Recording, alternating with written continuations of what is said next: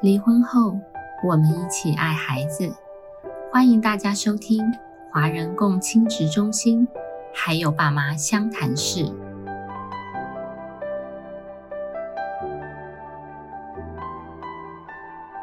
各位听众朋友们，大家好，我是花女儿家协会相对服务方案社工督导郑雄。最近我们协会出了一本新书，叫做《关于离婚你必须知道的事》。那今天的主题就是新书分享律师推荐篇。首先，我们先欢迎我们今日的来宾华生律师。大家好，我是浊水溪以南第一帅，人称屏东赵又廷的李华生律师。谢谢华生律师这么有朝气的跟观众朋友们打声招呼。那我听说华生律师有购买这本书，那先感谢华生律师的支持。我们在这本书里头共有二十五个涉及离婚议题的故事，那每段故事后半部分呢，都会由专家学者的角度去提供思考跟见解。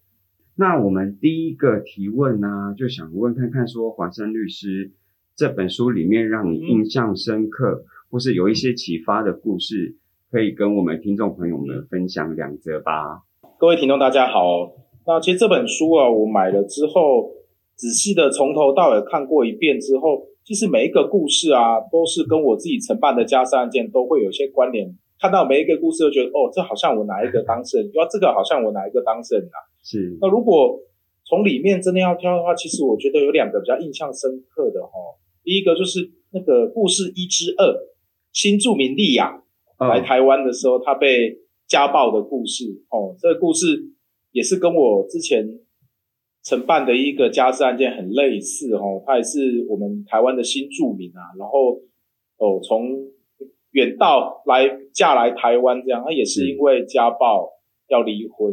那其实他这段婚姻非常的辛苦啊。那我的当事人也非常的，我觉得他很坚毅，非常非常努力的工作，他也真的很照顾，很用心照顾他的孩子。书里面我记得有一句话我印象很深刻，他说。形容丽雅的生活哦，像个乞丐，也像个妓女，这样。我觉得这句话蛮深刻，因为就是像我当事人目前那个时候的状况是这个样子，因为生活非常的拮据，所以要努力的工作，又要照顾自己，要照顾孩子，那又受到又受到先生的这种对待。那其实这个案子会让我觉得是说，其实他提到是一个处理这些家事案件或是家暴议题的网络。整个网络的问题，哦，那其实我觉得完整处理还有一个家事案件是是需要团队合作的，哦，不是比如说法院呐、律师，甚至说当事人各自一方的努力就可以解决好的问题，这是一个团队合作的问题，需要各方的努力才可以把这个家的问题，哈，在不管是法官、律师、当事人或是社工、咨商师各个。面向的人努力，然后把这个家的问题重新再检视一次，重新再盘整一次，找出问题，解决问题，才可以让这个家继续走下去。哦，第一个是看到这个问这个这个故事啦。是。那第二个故事是二之六，二之六，二之六，二之六故事，它它的标题是：既然无法再走下去，是谁是非还重要吗？这个议题的话，就是这个文章后面都会有。那个我们的专业的法官做出建议嘛？那我就看到雅慧法官他在里面有提到说，主要还是提到离婚诉讼里面的调解程序啦。哦，其实我自己在屏东地院是担任家事调解委员啊。那其实，在调解场域里面，还蛮常看到书中所提到的这些情况。那很多一方的当事人提出离婚，可是另外一方不想被离婚。那总是希望在法院当中透遇到青天大老爷，希望透过青天大老爷，然后透过诉讼来证明自己的清白。但是其实，呃，我常跟在调解场域里面跟双方不管申请或是相对人，都是跟他们说，有时候其实哈不是路路到了尽头，而是你该转弯的。或许透过诉讼程序，或许哦，或许哦，可以证明你的清白哦。但是其实。回回问题回过头来想哦，其实你这段婚姻哦，不管法官有没有维持你们的婚姻，亦或是你离婚成功了，其实最后你要想说，哎，这个关系你们最后这个关系是回得去的吗？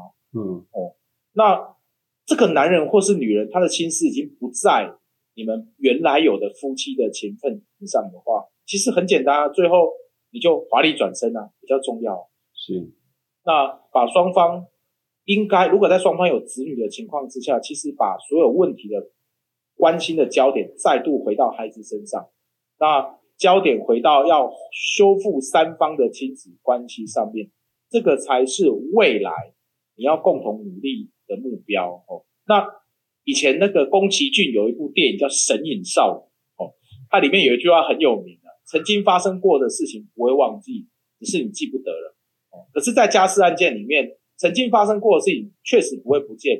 虽然你在婚姻当中有很多的委屈啊、不满啊、美送啊、干掉啦哦，但是你可以选择让这些不堪的过往慢慢忘记，让自己记不起来，因为路永远在前面啊，对不对？你那个已经过去的事情了，你不需要往前走，路在前面，不是在在后方，日子才会过得越来越好了。一直单恋于过去的话，其实会让你日子过得非常辛苦。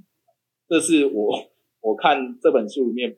印象深刻的两个小故事，这样。谢谢黄生律师的分享。那虽然我是家暴相对人的社工啊，那我自己觉得我们跟家事社工有共同之处，就是说我们是在服务过程中，就是除了协助当事人觉察自己的问题之外啊，那也会协助两造媒和相关资源，那也是希望说，呃，可以促进两造他们触发他们改变的动机。那刚刚华盛律师有提到团队的重要性，所以说我们也也是跟华盛律师所述一样，就是说最重要就是可以团队一起跟网络合作，然后共同带领两造处理家事的问题。对，没错。那团队合作非常重要，是真的。那接下来我也想要问问看看华生律师，就是会推荐什么样类型的当事人，或是哪些专业工作者来购买这本新书？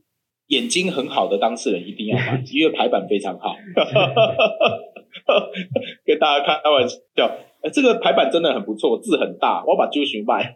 字字蛮大，这个老花很严重，对，字真的很大。对对，看到这本书的时候，哇，第一件事情字超大，好开心啊！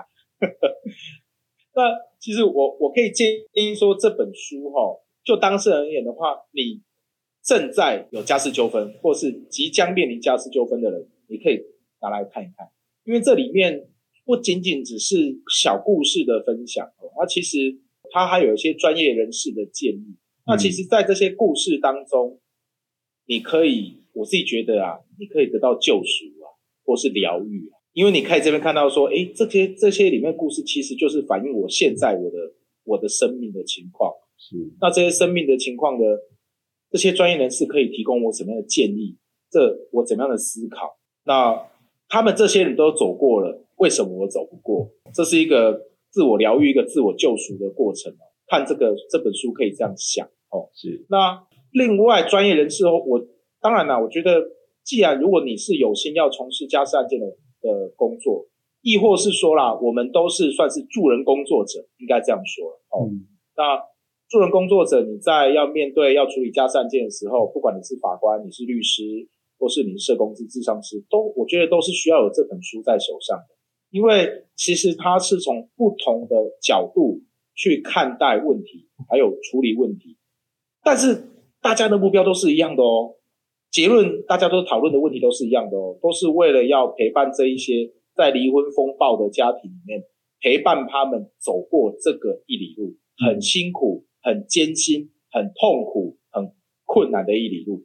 陪他们走过去，那这个陪伴的过程当中，给他们不同的思维的方向，给他们不一样的方向，不一样生命的高度，解决他们生命中困难的意义。这个，这个是我的建议啦。那相信正在婚姻困境与离婚过程中挣扎的当事人啊，或是已经持有这本书的听众朋友们，那。就像华生律师所述啊，就是可以透过这本书，让你们有所启发，或是救赎及疗愈的效果。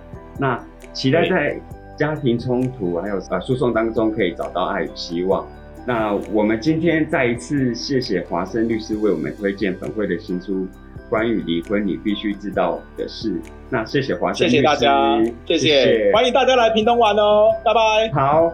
那各位听众朋友们，我们下次见喽，拜拜，拜拜。每周五晚上五点半上线更新，由花莲儿家协会制作播出。